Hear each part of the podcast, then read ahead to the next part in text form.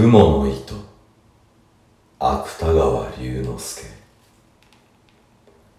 ある日のことでございます。お釈迦様は極楽の蓮池の淵を一人でぶらぶらお歩きになっていらっしゃいました。池の中に咲いている蓮の花はみんな玉のように真っ白でその真ん中にある金色の髄からは何とも言えない良い匂いが絶え間なく辺りへ溢れております。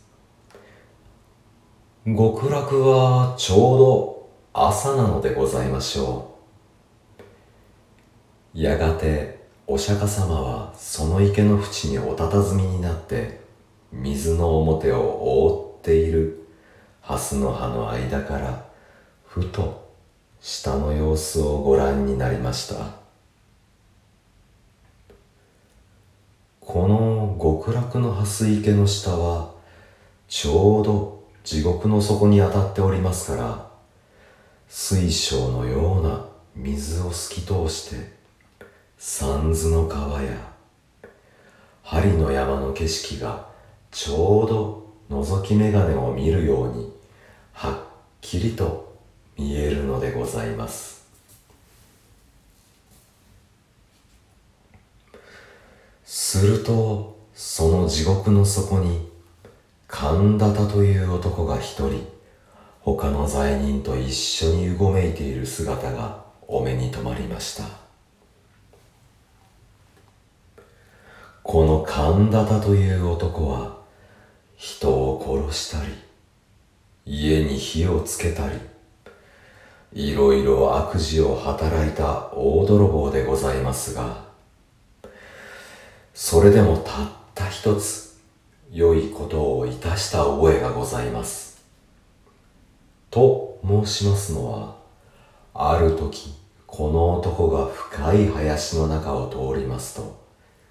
小さな雲が一匹、道端を張ってゆくのが見えました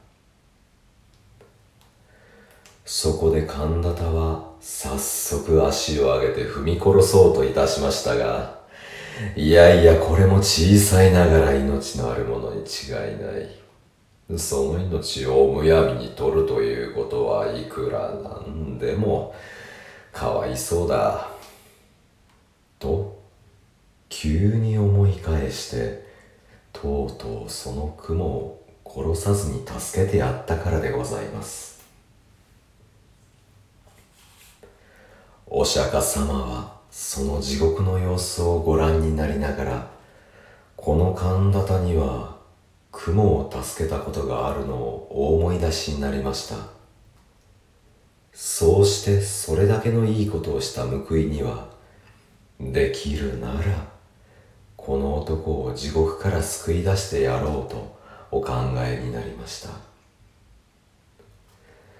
幸いそばを見ますと翡翠のような色をした蓮の葉の上に極楽の雲が一匹美しい銀色の糸をかけております。お釈迦様はその雲の糸をそっと御手におとりになって玉のような白蓮の間からはるか下にある地獄の底へまっすぐにそれをおろしなさいました。